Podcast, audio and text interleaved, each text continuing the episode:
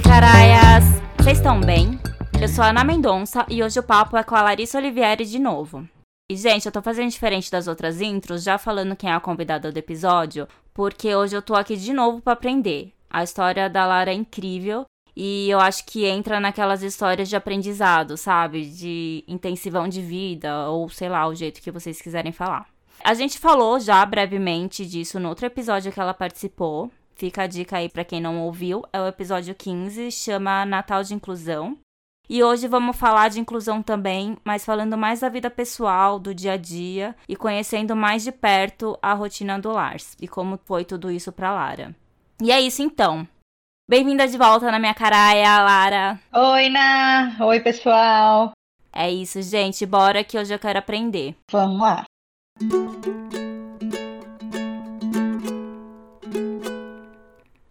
Gente, só para contextualizar aqui para quem não ouviu ainda o outro, a Lara mora em Atlanta e ela tem um filho de 8 anos que é o Lars. Ele tem hidrocefalia.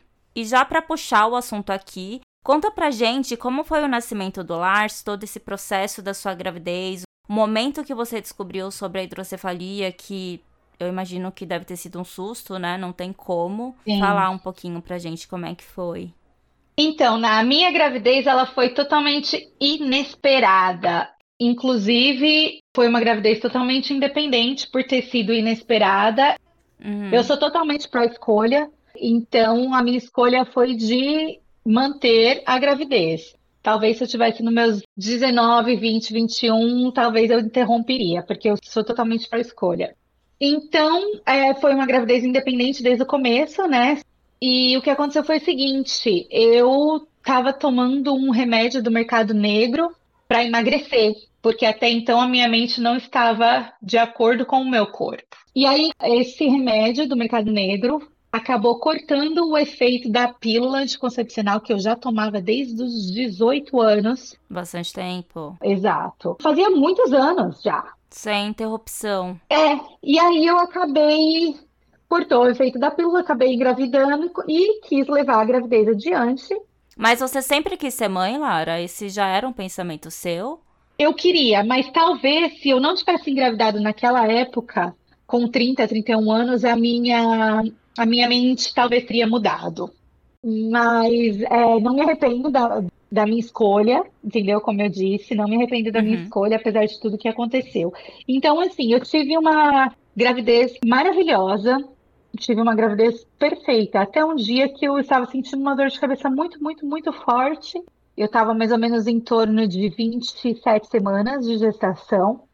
E eu não uhum. sentia o meu filho mexer. E eu tinha uma ligação muito grande com meu filho. A gente conversava muito. Eu era aquelas mães que ia no mercado e ficava conversando.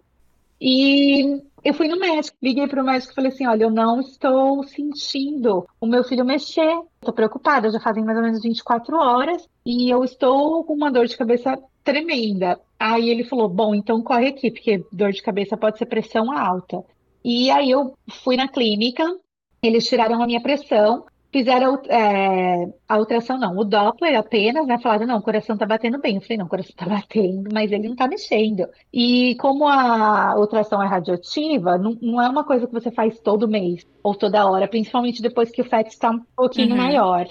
Aí eles tiraram minha pressão, minha pressão realmente estava muito alta, e eles falaram assim: vai direto para o hospital. Vai direto para o hospital para eles tentarem abaixar sua pressão. E aí eu fui até o hospital, eles fizeram uma ultrassom e foi aonde que eles viram que tinha alguma coisa errada com o cérebro do neném. Foi daí começou a correria para lá e para cá, para lá e para cá, e eu entrei em desespero. Foi quando eu falei, pelo amor de Deus, vocês me falam o que tá acontecendo. Aí a mulher falou assim: olha, a gente encontrou uma mancha no cérebro dele.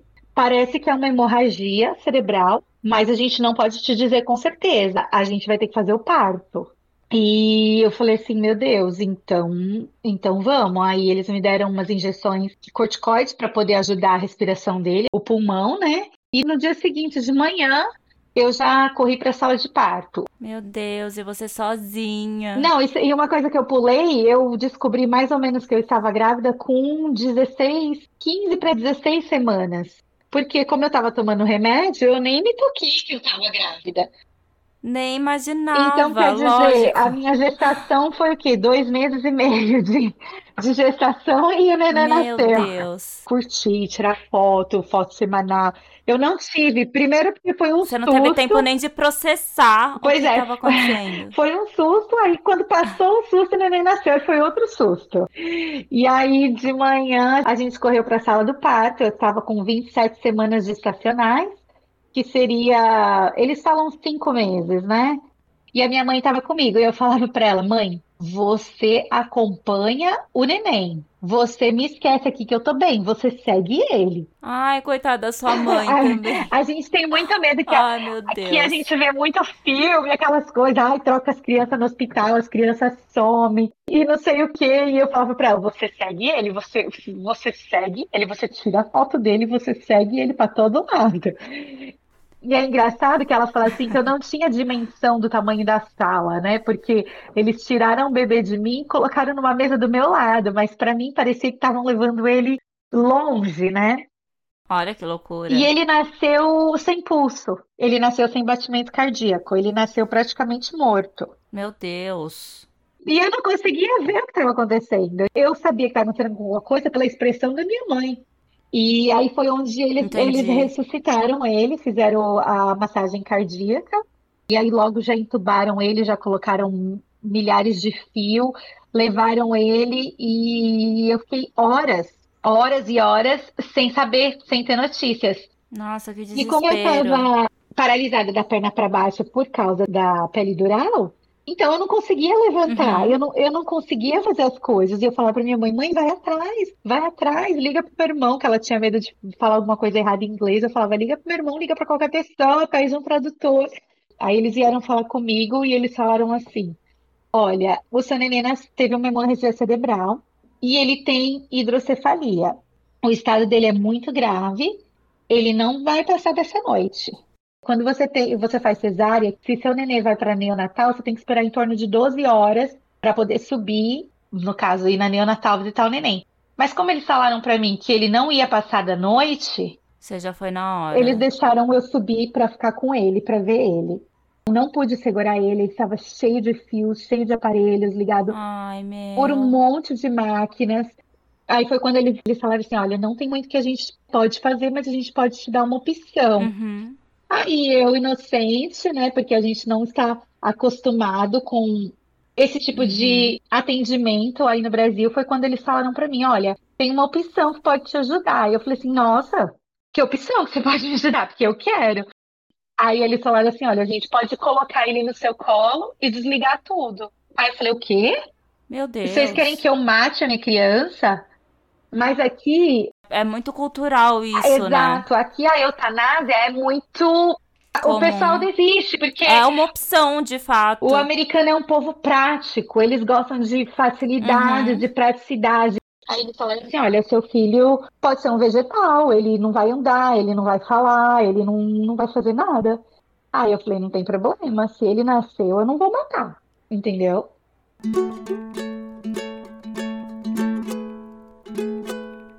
Então, e na hora eu não me toquei, mas ele nasceu um dia antes do feriado de Ação de Graças. O feriado aqui é numa quinta. E só na segunda-feira que ele foi transferido para o Hospital da Criança. O certo seria eles transferirem ele automaticamente para o Hospital da Criança, que é onde tem todo o recurso que Eles precisa. esperaram o feriado. Eles esperaram passar o feriado. Na hora eu não me toquei, sabe? Porque você tá tão desesperada. Claro. Quando ele foi transferido para o Hospital da Criança, que é onde eles tinham todo o recurso para trabalhar com uma criança que nasceu de 700 gramas, eles fizeram mais estudos, mais exames, e foi onde eles realmente constataram que ele tinha hidrocefalia. Então, com hidrocefalia é o seguinte: é água no cérebro, né? O nome popular, vamos dizer Uhum. assim. É quando o seu fluido cerebro espinhal não passa para o corpo, ele acumula na cabeça, é como se tivesse entupido. Entendi. E o Lars, quando ele tinha seis dias, eles fizeram a primeira cirurgia cerebral nele, colocando um aparelho do tamanho de um botão. Esse aparelho fazia uma abertura no crânio, Tirava o líquido. é, e com uma agulha, com uma seringa, porque ele não tinha tamanho suficiente para colocar uma válvula. Meu Deus Ele tinha que ter pelo menos 2 quilos para poder fazer esse tipo de cirurgia. E ele só tinha 700 gramas. Meu Jesus. Então eles colocaram um aparelhinho é do tamanho de um botão, onde o médico todo dia ia com uma seringa e puxava o fluido. E nós ficamos no hospital quatro meses. Todo dia, durante os quatro meses, eles perguntaram se eu queria desligar as máquinas. Todos os dias eles perguntavam. E eu falava, não, eu falava assim, ah, é o seu trabalho, esse é o seu trabalho, você estudou para isso, o seu trabalho é salvar Sim, vidas. Não desistir. Não desistir. E aí foi quando eu bati o pé e eu falei, olha, chega, eu não vou. Não importa se ele virar um vegetal ou não. E para de me perguntar. Mais ou menos Caralho. assim, né? Se a gente for contar o total de cirurgias que ele teve até hoje, dá em torno de 18. Ai, gente, ele tem oito anos. Ele tem oito anos. Antes dele completar três anos, ele já tinha feito cinco cirurgias no cérebro. Mas aí eu olho para ele, ele falando, sabe? Mamãe, uhum. e ele sendo bilíngue e aprendendo espanhol. E aí é onde você vê que, meu, eu realmente fiz a escolha certa de não ter desligado as máquinas ali.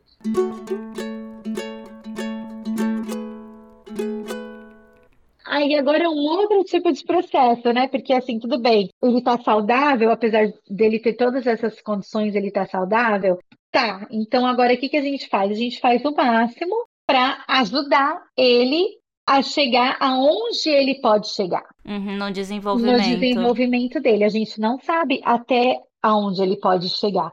Eu estava aqui separando o presentinho das professoras agora de final de ano, e aí eu vi que o Lars ele tem uma equipe de 22 pessoas que ajudam ele toda semana, entre fono, terapeuta ocupacional, fisioterapeuta, ele faz terapia do cavalo, ele faz esporte, faz aquaterapia, música, arte, culinária, tudo adaptado para ele.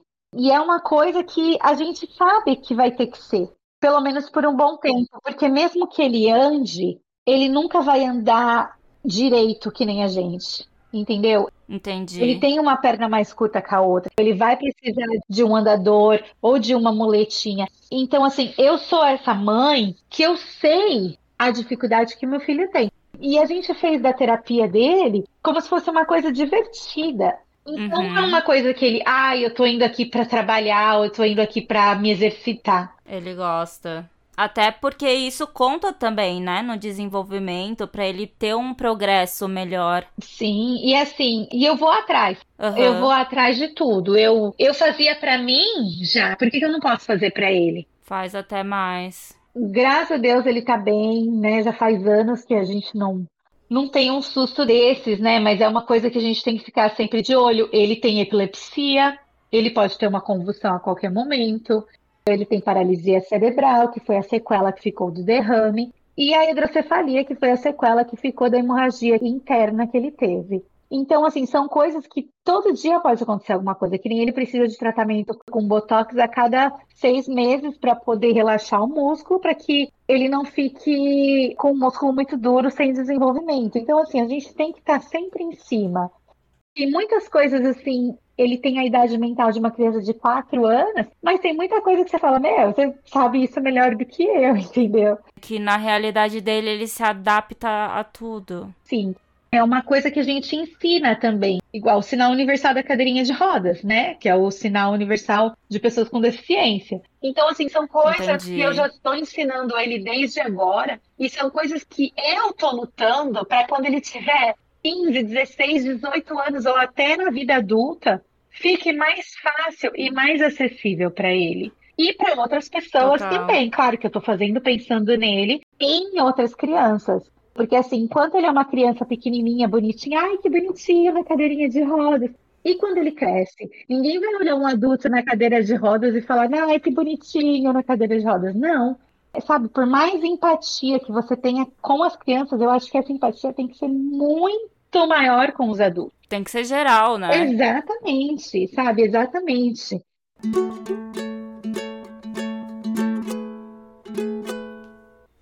E você tem alguma ajuda do governo de alguma forma? Porque tudo isso que você tá falando, a gente vai até depois entrar um pouquinho na rotina que ele tem, que são terapias uhum. e fono, vários médicos.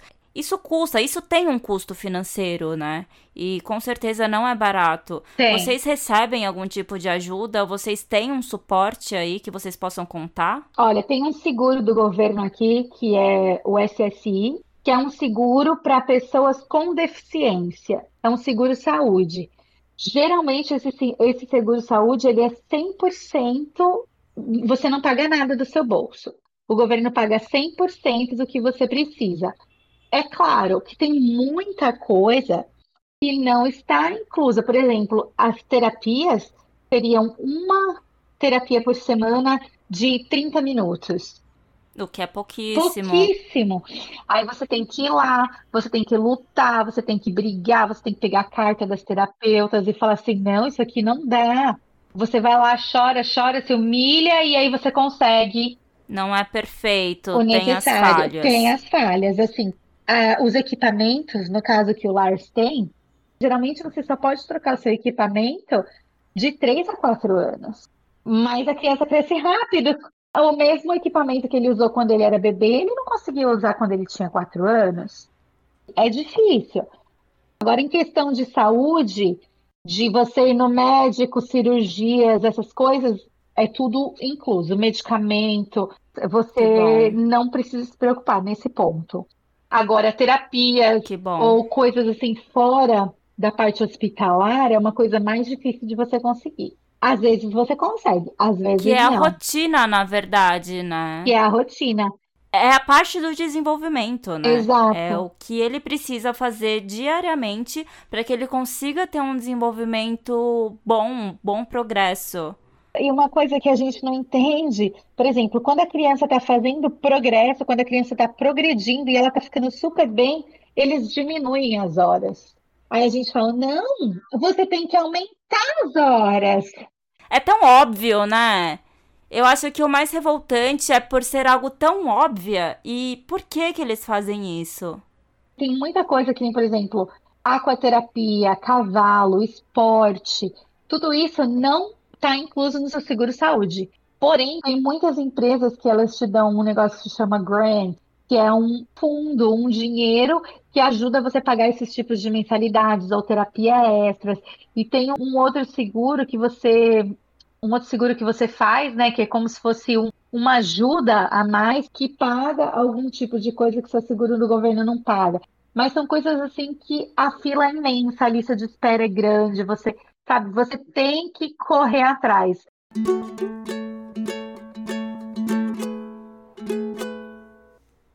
Tem uma coisa que se chama aqui, que se chama IEP, que é IEP, Individualized Educational Plan, que é um plano individual só para o lar. E os professores e os terapeutas, eles têm que seguir à risca o que você coloca naquele plano individualizado. Tudo é adaptado para as necessidades dele.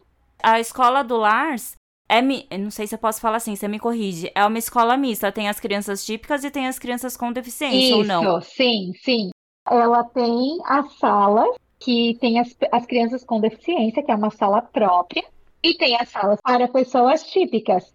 Então a turma deles são só crianças com algum tipo de deficiência. Exato, a turma deles são crianças com algum tipo de deficiência. A escola em si é um plano de inclusão. A hora do recreio é junto, a hora de assistir esporte é junto. Eles têm muito, muita coisa que tem um programa de inclusão na escola. Porém, a, a parte didática, o Lars na segunda série, ele não consegue ir com uma criança típica de 8 anos na segunda série. Entendi. A escola dele tem um programa de inclusão muito fantástico, que, que é o Buddy Program. As crianças, por exemplo, da quinta série, que é a série mais alta da escola dele, elas, na hora do lanche, na hora do recreio, elas sentam com uma criança com deficiência. E se você vê o número de crianças que se inscrevem para ser voluntário das, dessas crianças, é muito ah, legal. legal. Tem até lista de espera. Não são todas as escolas. Isso na escola do meu filho tem lista de espera.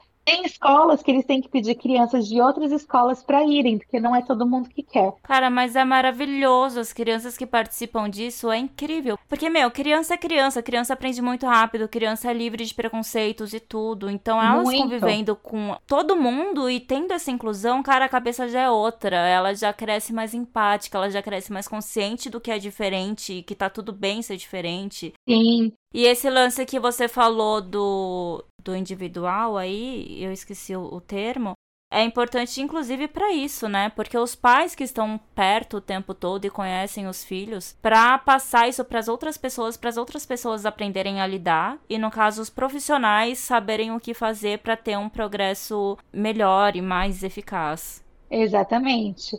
E essa é uma das minhas lutas aqui, entendeu? Que nem o Lars, ele ainda é pequeno. Uhum. Então, o plano individualizado dele ainda tá fácil. Plano individualizado, é esse o termo. Sim, uma coisa que eu já coloquei lá desde agora é a inclusão. Eu quero que ele vá uhum. pro Pepperelli. Pepperelli é quando a escola vai jogar com outra escola, tem as torcidas, Sei. tipo jogos interescolares, mas para as crianças pequenininhas, né? Então, uhum. ele adora, ele adora ir de sexta-feira ver o mascote da escola e cantar o hino da escola e fazer aqueles gritos de guerra, aquelas coisas.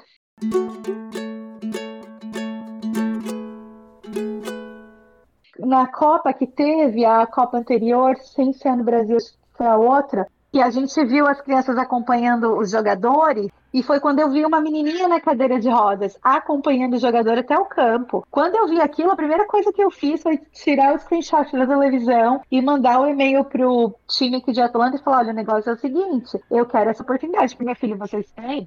É, representação importa. Então, assim, você vê você vai no, no, no, Target, que é uma loja de departamento aqui, você vê crianças com cadeiras de rodas ou crianças no, no andador ali em frente à área de roupa, entendeu? Então ele vai na loja e ele fala: uhum. Puxa, que legal, olha só o menininho igual eu, mãe.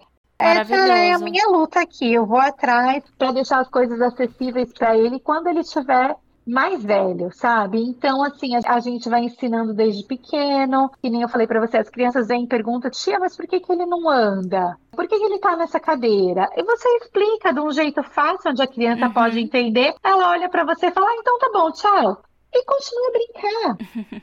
que nem na escola dele, eu acho o máximo. Ele chega, ele vai falando bom dia e oi para todo mundo, aí todo mundo, hi Lars, e já pega ele, já vai, ele já vai na cadeirinha dele, ele mesmo puxa. Então, assim, é incrível, sabe? E chegar onde a gente chegou depois de tudo que ele passou, e ele olhar para você e, e, você ver que ele fala, come sozinho, ele já não usa mais tubo de alimentação, e todo dia é um progresso, é um progresso, é um progresso, é incrível, assim. É incrível. Ai, Lara, eu amei. Eu vou, eu quero até encerrar nessa vibe boa, assim, sabe? De gratidão e de tudo, cara, é um aprendizado, é um intensivão de vida real, é um aprendizado diário, com certeza. E eu tenho certeza que você também, como pessoa, como mãe, como ser humano, você evolui um pouco mais a cada dia com tudo Todos isso. Os não dias. tem como. Não, não tem como. E é assim que a gente encerra, gente, admirando essa mulher, admirando o Lars. E obrigada, Lara, de verdade, por ter compartilhado a sua história com a gente, né? Obrigada a você, né? Estamos aqui, né? E, e para afinar e para aprender também. Todos os dias a gente está aprendendo coisa nova. Com certeza, vamos conscientizar todo mundo, porque é isso, gente. De pouquinho em pouquinho a gente consegue, falando com um aqui e outro lá, a gente vai conseguir fazer o mundo um lugar melhor. Eu acho que é isso, tá todo mundo aqui para evoluir, para aprender, né? Com certeza, com certeza. Lara, você quer deixar algum recado? Você quer deixar alguma rede? Você quer falar mais alguma coisa? Ensinar mais alguma coisa depois de tudo isso? Assim, eu só quero falar que representação importa. Eu tô uhum. sempre postando coisas na, na minha página Accessible Atlanta. Depois a gente deixa o login aí embaixo. Sim. Dicas de livros, dicas de exercícios, brinquedos. Tudo que você pode fazer para fazer a sua vida como pai mais fácil e a vida da sua criança mais fácil e acessível. E assim, se você vê uma criança com deficiência na rua, sorri para ela, acena, conversa, porque às vezes a gente pensa que não, mas dentro da cabecinha dela ela tá entendendo tudo que tá se passando, às vezes ela só não uhum. consegue uhum. expressar. Maravilhoso, gente. Obrigada para quem ouviu até aqui. Me siga no Instagram, eu tô como Caraia. Me siga na plataforma de áudio da sua preferência, que eu tô por lá também. Compartilhe esse episódio, compartilhe outros episódios também. E é isso. Obrigada mais uma vez. Fiquem em paz. Beijo. Fui. Beijo, Lara. Beijo, Ná.